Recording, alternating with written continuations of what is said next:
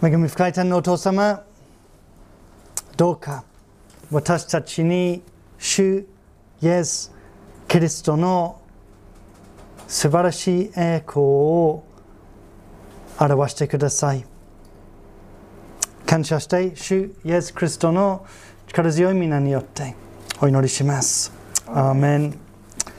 えー私はですね、あの司馬遼太郎の龍馬が行くという歴史小説が好きですね。あのまあ、8冊もあ8冊もあるんですけれども、今5冊目を読んでいるんですけれども、すごい、まあ、興味深い本で、えーまあ、あの昔の表現とか昔の言葉また、まあ、いろんな方言が出てきて、まあ、難しいところもあるんですけれどもでもどんどんページをめくりめくりたくなるほど面白い本ですから、えーどんどんと読んでいるんですけれどもでも、まあ、おすすめですけれどもあでも引っかかるところは一つだけですね。それは名前が多い。一つのページだけに10人15人の名前が出てしかも昔の名前ばかりであのその名前の読み方とかわからないし誰が誰であるか、まあ、中心人物人物以外全然追いつかないあということで、まあ、名前に圧倒される場合もあるんですけれどもまあ皆さんが聖書の経図を読むとき 同じように感じたことはないでしょうか、えー今日の箇所になんとカタカナの名前が79もあるんですね、えーという、まあ、圧倒的な数です。しかし聖書の経図にやっぱり深い意味があります。神様がすべての世代においてその約束を守ってくださった守ってくださるということです。一人一人の起伏の起伏に富んだ人生の中でも神様の人類を祝福するまた一人一人を祝福する素晴らしいご計画が進み神様はすべての世代に救いをもたらしてくださるということを意味しています。そして今日の箇所のようなイエス様の経図、えーからですね、イエス様は何者か、どのようなお方かを学ぶことができます。そのためにあ載っていますね。でも、経図を見る前に、まず、イエス様の洗礼、バプテスマを見ていきましょう。21節、22節。まあ、この箇所に入るとですね、あのイエス様はなぜバプテスマを受けたかと不思議に思う人が多いと思うんですね。あのだってあの、この箇所の3節を見ると、ヨハネはヨルダン川周辺のすべての地域にいて、罪の許しに導く悔い改めのバプテスマを述べ伝えたとあるんですね。イエス様にあの罪許される必要も悔い改める必要もなかったんですね。まあなぜこの罪の許しに導く悔い改めのバプテスマを受けなければならなかったのでしょうか。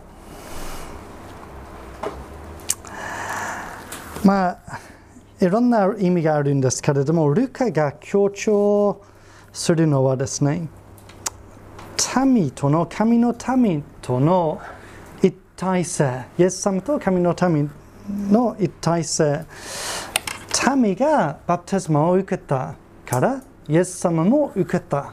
というふうにルカが書きます。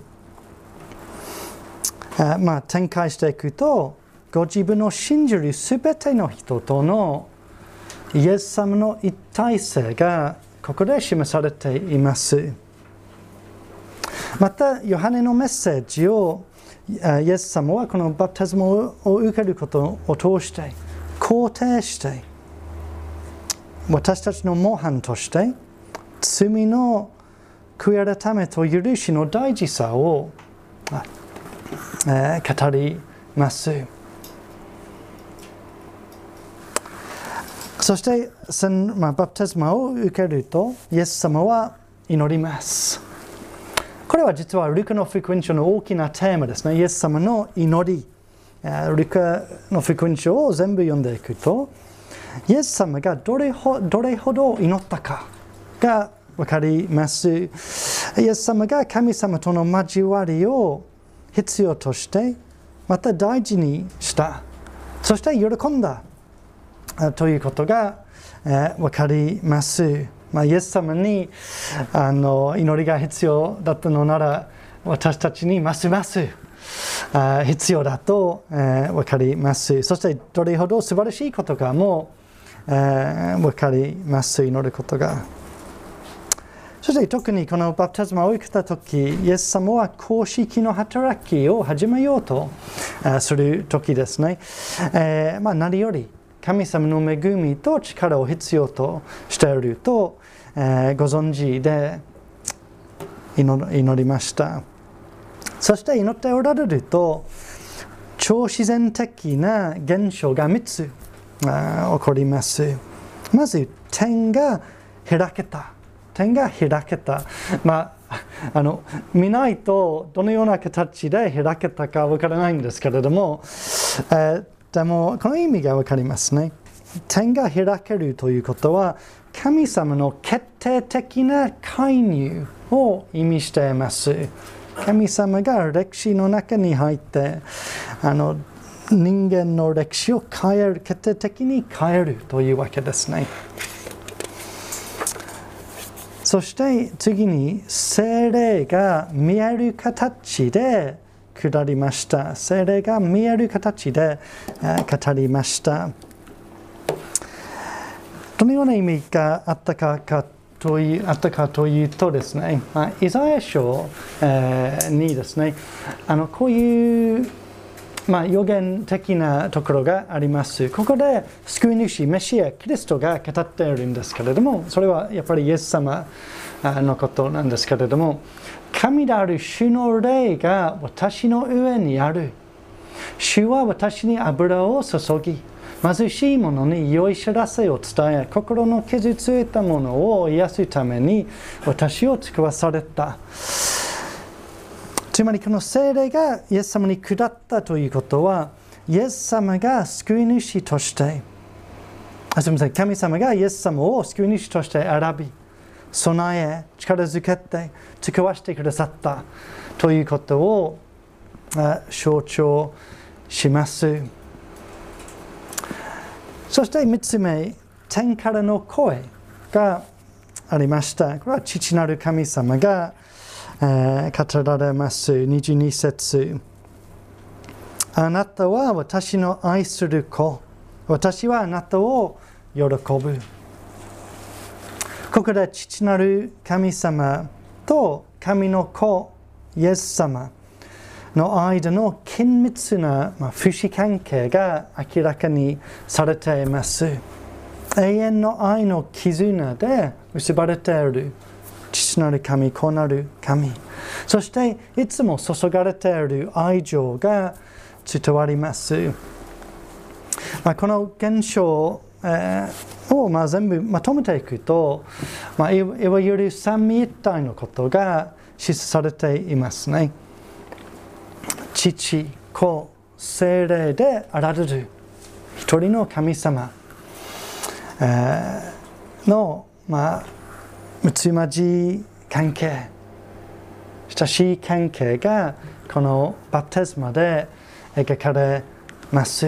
父が永遠に子を愛し、子が永遠に精霊を愛し、御霊を愛し、御霊が永遠に父を愛し、いつも共におられた、おられるということがされています。そして父も子も精霊も私たちの救いに携わるということも描かれています。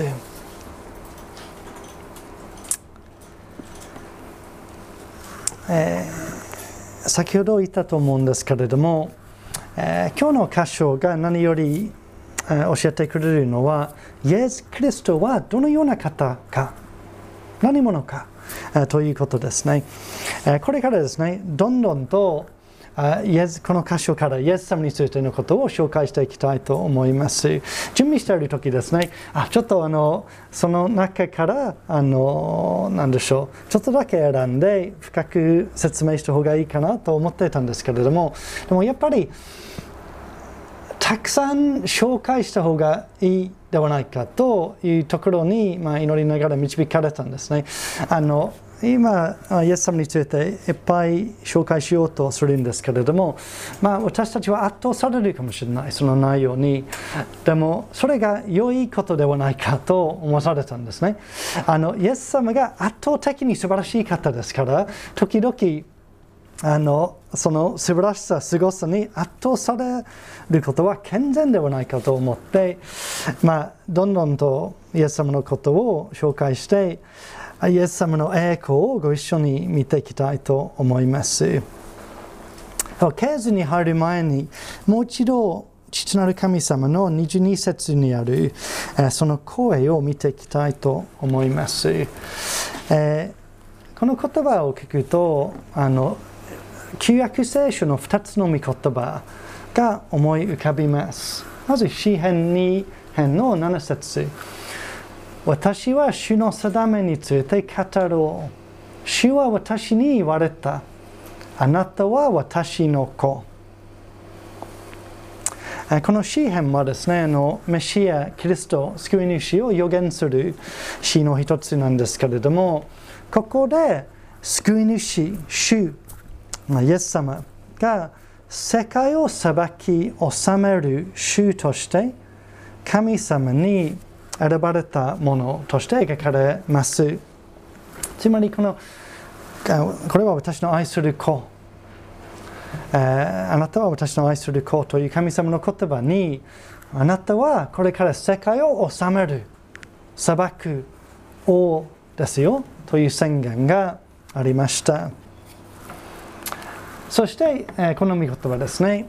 イザヤ42の1から3見よ私の刺さる私のしもべ。私の心の喜ぶ私が選んだもの。私は彼の上に私の霊を授け。彼は国々に正義をもたらす。彼は叫ばず声を上げず。巷にその声は聞かせない。彼は傷んだ足を折ることもなく。くすぶる闘志の消すこともなく。誠をもって正義をもたらす、えー、ここでですねあのイエス様は神様のしもべとして描かれていて、えー、そして彼は国々に正義をもたらすもの偉大な王完璧な王正義に満ちた王そして優しい方。3節に入ると私たちの弱さをご存知で垣間見て私たちを優しく扱って取り扱ってくださる方ということがこの、えー、私はあなたを喜ぶという言葉にこのことが示唆されています。そして23節に行きますね。23節イエスは働きを始められた時、およそ30歳でヨセフの子と、えー、考えられていたとありますね。その働きは神様の救いを公に述べ伝え、そして実際にその救いを人にもたらすことですね。そしてヨセフの子とを考えられていたとあります。ヨセフは父として幼いイエス様を育てましたが血のつながった父親ではありませんでした。一節一章の35節に天使が見つかがマリアに精霊があなたの上に臨み、糸と書き方の力があなたを覆います。それゆえ、生まれる子は聖なるもの神の子と呼ばれます、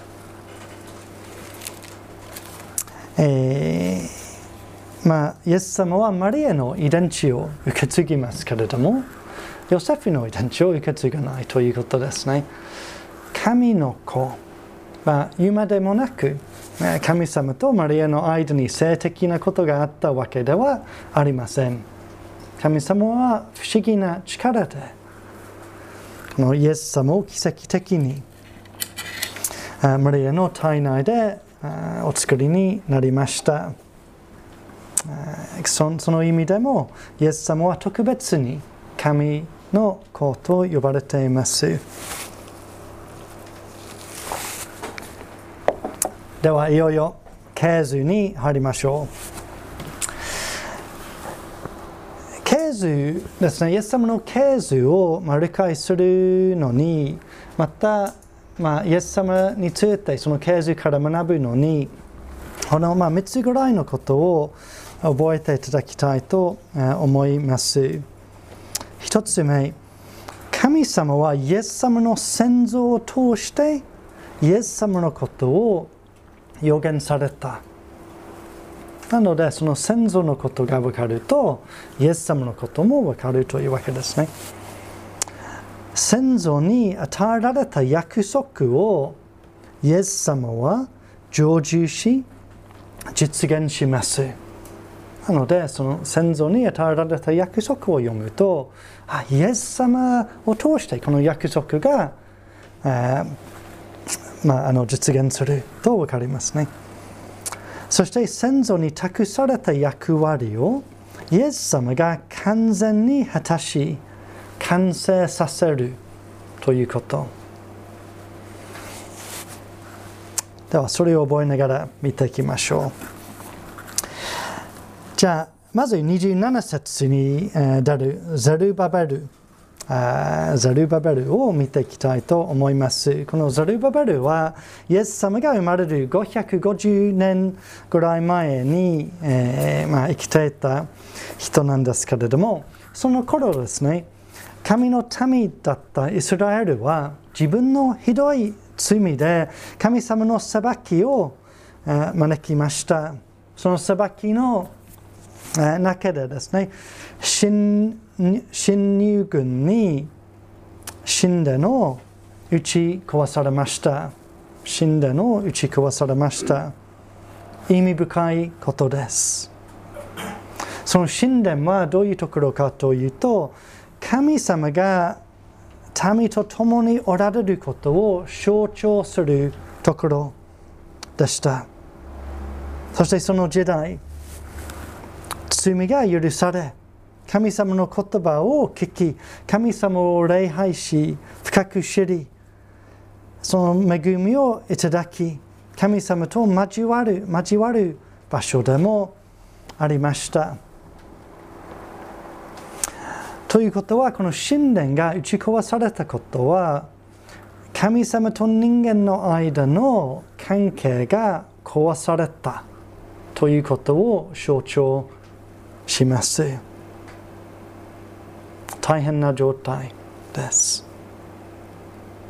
しかしその中ザルバベルという人は民を司るためまされて出現します。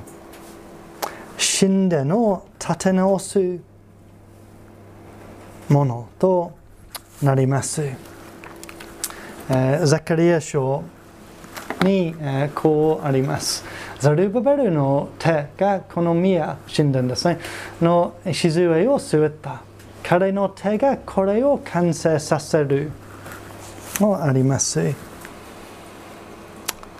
このザルバベルの子孫であられるイエス様こそ人間と神様の壊されたの間の壊された関係を回復させてくださるお方です。私たちが神様に立ち返り、罪の許しをいただき、神様を深く知り、親しく交わることができるようにしてくださったのは、やっぱりやっぱりイエス様ですそしてもう特別な建物神殿宮はいりませんイエス様を通して私たちがどこにいてもいつでも神様と交わることができます。祈ることができます。その御言葉を開くことができます。神様が私たちはどこにいても共におられる。というわけですね。そういう意味でイエス様ご自身は今の神殿です。神様のに会うためイエス様のところに行かなければならない。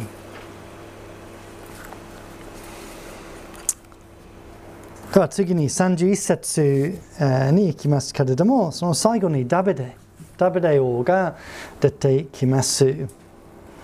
イエス様が生まれる1000年も前に生まれたダビデなんですけれどもイスラエルの最も偉大な王として活躍しました。そしてそのダビデにですね自分の一人の子孫についての驚くべき約束が与えられます。聖書の中でその一人の子孫についての予言が数多くあります。招きの言葉でもあったんですけれども、一つを見ていきましょう。イザヤ書9章ですね。一人の緑子が私たちのために生まれる。一人の男の子が私たちに与えられる。主権はその方にあり、その名は不思議な助言者、力ある神、永遠の父、平和の君と呼ばれる。その主権はましく終わり、その平和は限りなく、ダブデイの王座について、その王国を治め、裁きと正義によってこれを固く立てこれを支える。今よりとこしえまで万軍の主の熱心がこれを成し遂げます。イエス様は緑子として生まれた。人間となられました。が単なる人間だけではない。不思議な助言者。私たちに神様の知恵を教えてくださる方。私たちが自分の能力自分の知識自分のあの努力で分からないことを示して教えてくださる方。力ある神。イエス様の神聖がはっきりと教えられています。何でもできる全知全能の神の子。永遠の父私たちを父のように愛してくださるお方。平和の君再び来られる時完全な平和をこの世界にもたらしてくださる方、まあ、今も私たちの心に私たちの間に平和をもたらしてくださるお方です。そその主権はましく終わり。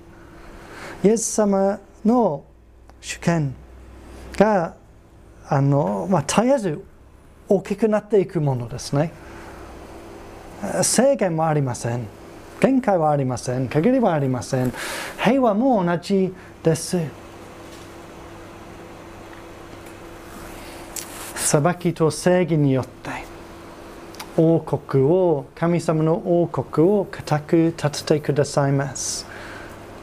今教会を立て上げている作っていることを通してその働きを始めておられるんですけれども再び来られる時それを完成させてくださいます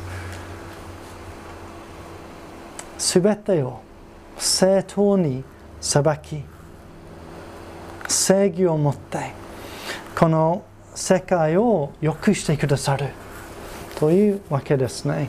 それは永遠の常しえまでの王国という方ですね。ルカの福音書1章32節にこう書いてあります。その子、イエス様は大いなるものとなり、糸高き方の子と呼ばれます。また神である主は彼にその父ダビデの王位をお与えになります。こういう意味です。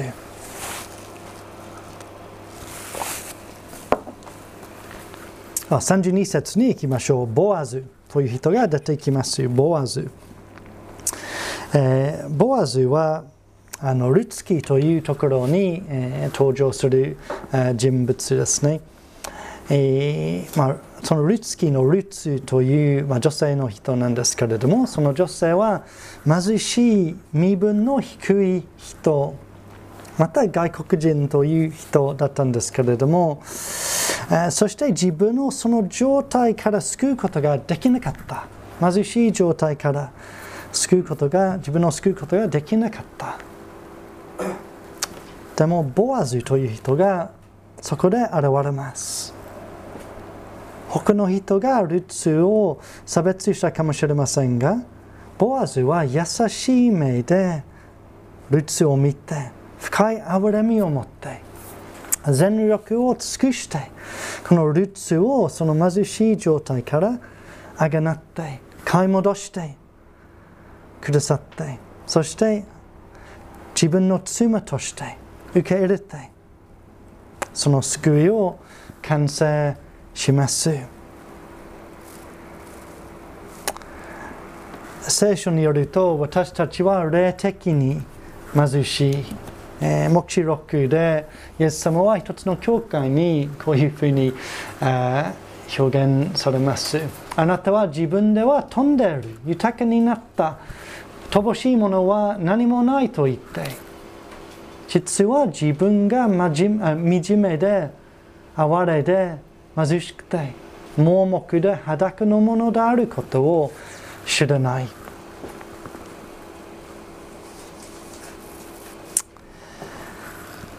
私たちは豊かに与えてくださる神様から離れ罪にまみれ希望のないもの。良よくないに乏しいもの。自分の変わる力もないもの。暗闇を歩く歩むもの。自分を救うことができません。しかしイエス様は私たちを優しい目で見て深い憐れみを持って私たちを救うために天国から下り。私たちの間に生きて私たちを霊的貧しさから救うためご自ご自身の命さえ捧げてくださいました。第2コリント8章9節にこうあります。あなた方は私たちの主イエス・キリストの恵みを知っています。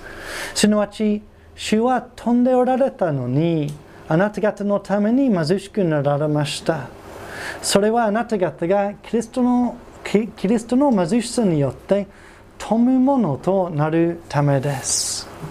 エピソビトの手紙に私たちに全ての霊的祝福が与えられたと書かれています。私たちが神様と交わることができるように神様のすべての霊的祝福を永遠の命をその愛をいただくためにイエス様はすべてを成し遂げてくださいました。そして聖書によると教会がイエス様の花嫁となります。ボアズがルツを妻としてあの受け入れたようにイエス様は私たちをご自分の妻として受け入れてくださるというわけですね。まあ、そこでイエス様との親しい関係またその関係の喜びがまたその永遠性が描かれています。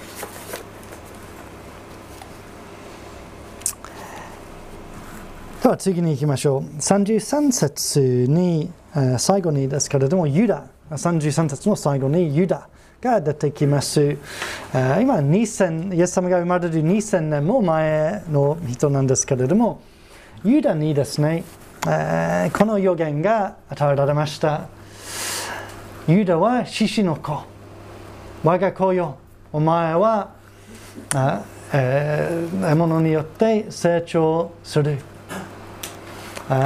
おじおじしのように、またマジシのようにうずくまり、身を伏せる。誰がこれを起こせるだろうか。王家はユダを離れず、当事者の杖はその足の間を離れない。ついには彼がシオンに来て、諸国の民は彼に従う。これはイエス様を予言する約束ですね。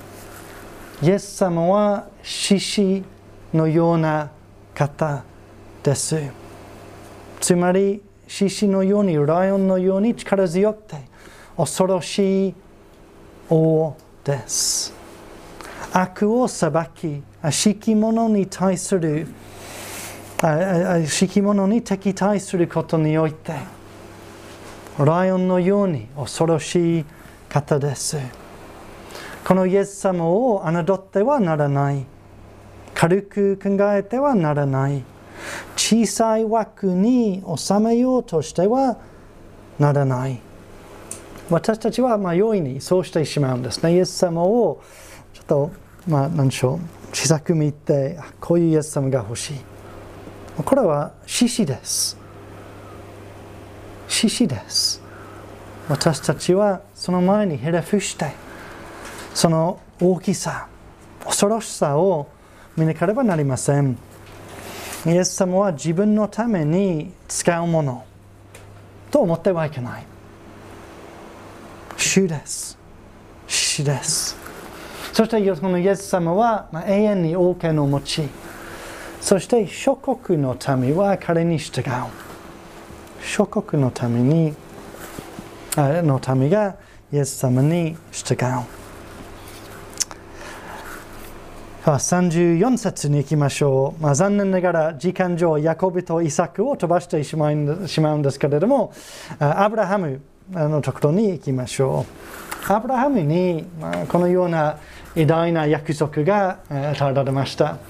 そうすれば私はあなたを大いなる国民とし、あなたを祝福し、あなたの名を大いなるものとしよう。あなたの名は祝福となる。あなたを祝福する者を私は祝福し、あなたを呪う者を私は呪う。地上のすべての民族はあなたによって祝福されます。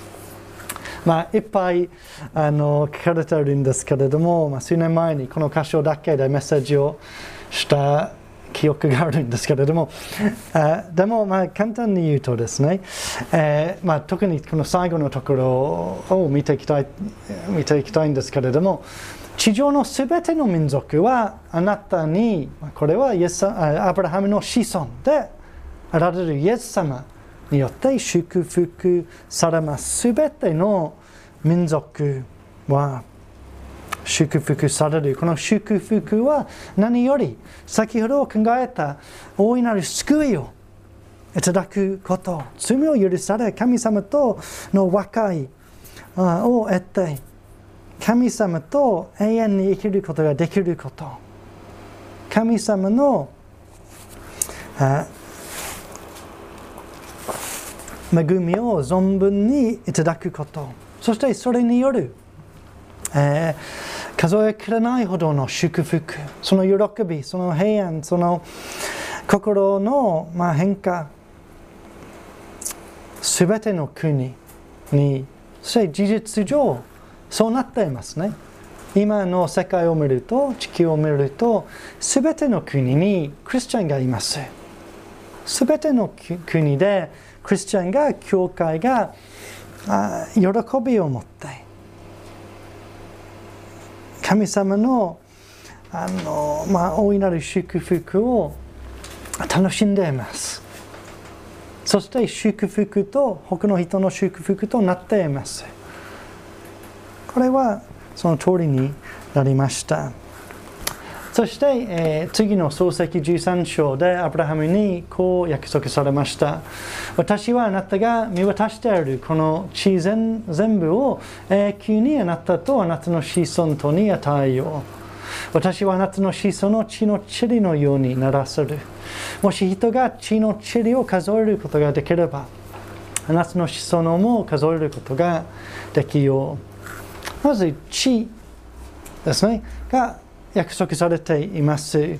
まあ、アブラハムの場合、それはカナンだったんですけれども、この地球の特定の、まあ、地理的な地位ですけれども、私たちに、イエス様を信じる人に、これは新しい世界、これは永遠の命を、えー、指しています。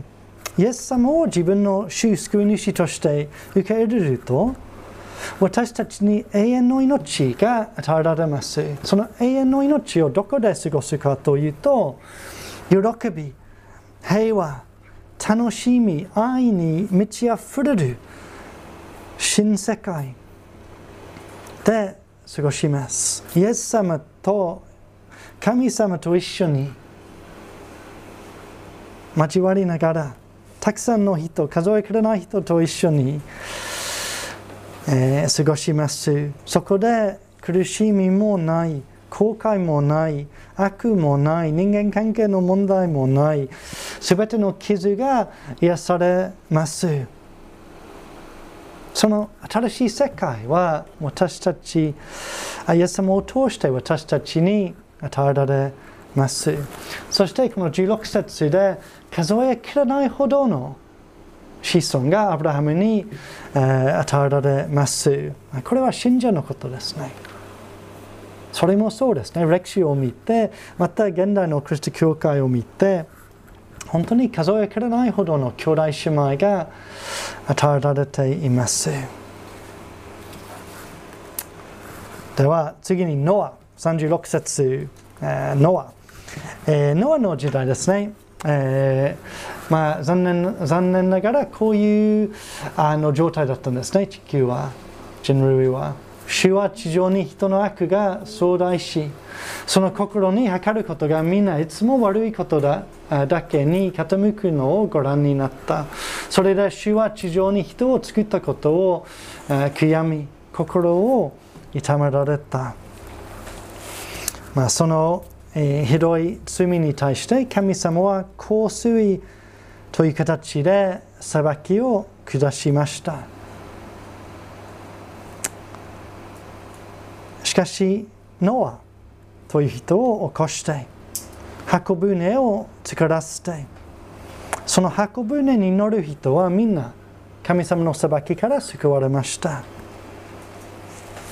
最後の日、イエス様が再び来られる日、全人類が裁かれます。神様の裁きが洪水より強い勢いで下ります。私たちもその、まあ、裁かれるに値するものです。しかし、イエス様は私たちの箱舟です。私たちがイエス様の箱舟に乗っているとその裁きを受けない。一切受けません。この裁きから裁きの中でも安全です。救われるのです。イエス様に乗ることはイエス様を信じることです。そしてノアのことをちょっともうちょっとだけ加わるとですね、えー、ノアのあの父はその子はその子をノアと名付けていった。主がこの地を呪われたゆえに私たちは働きこの手で苦労しているがこの私たちにこの子は慰めを与えてくれるであろう。イエス様こそ私たちの慰めイエス様が共におられ、私たちの重荷を共に担い、良い道に導き、私たちが悲しむとき、共に泣いてくださり、私たちが喜ぶ時共に喜んでくださいます私たちはいつもイエス様の愛を歩んでいますそしてついに先ほど考えた新しい世界に行きますこれこそ私たちの慰めですこれ以上ない素晴らしい慰めです。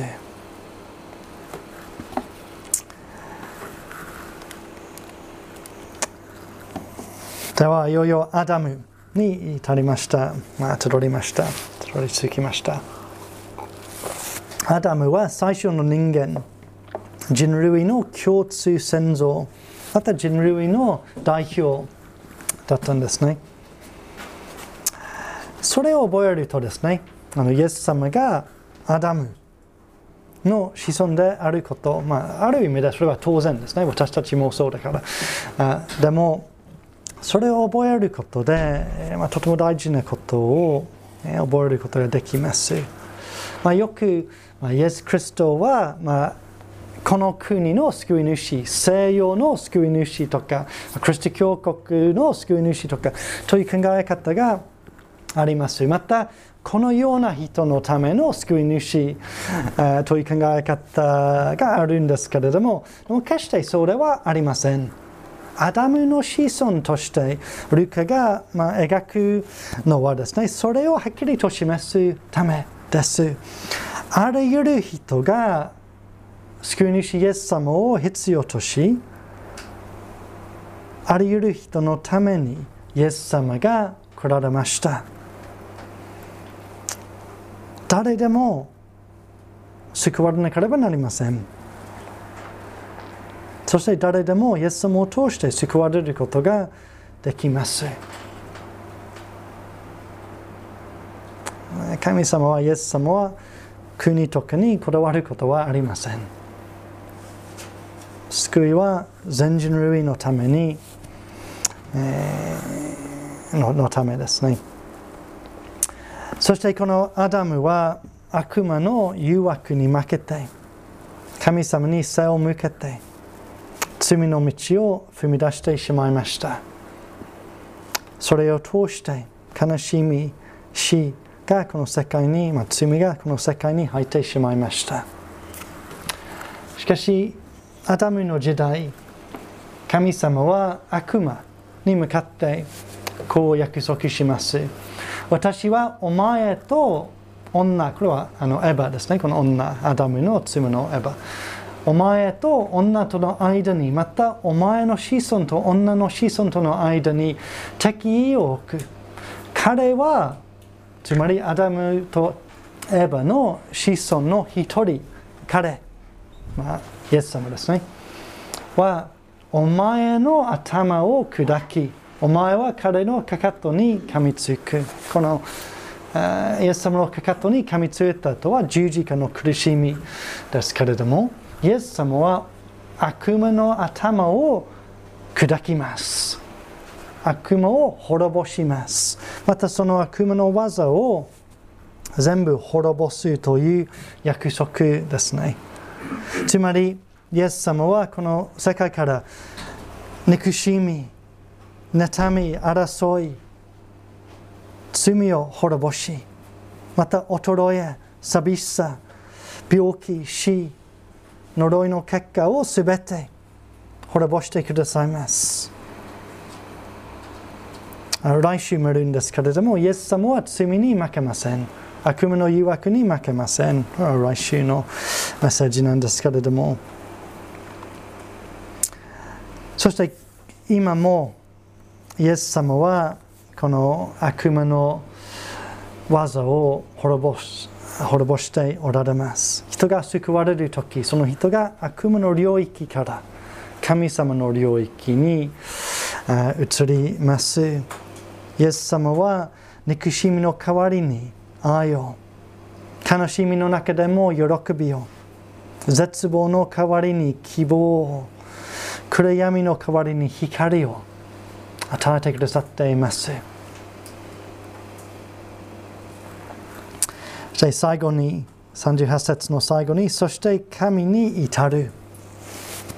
21節、22節で、イエス様は特別な意味で神の子であられるということを見たと思うんですけれども、でもここで人間として神に作られ、まあ、人間として神の子ということが、えー、重んじられています。つまり人類との一体性が強調されてまた人間一人一人を神様が愛してくださっていることも示唆されています。そしてこれを見るとですね、イエス様は人間としても神の子。これを見ると、私たちも神の子となれるということを、覚えさせられます。私たちは神様から離れてしまったんですけれども、しかしイエス様を通して神の子として受け入れられ、神の子となれます。そうすると神様は私たちを愛し、守り、祝福し、良くないのために整えて、私たちを喜び、私たちを決して見捨てない。これはイエス様が成し遂げます。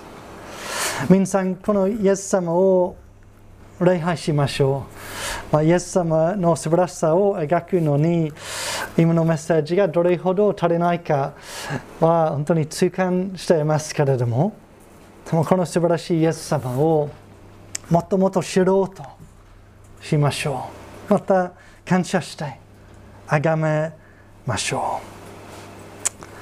今日の音の祈りをシャンにお願いします。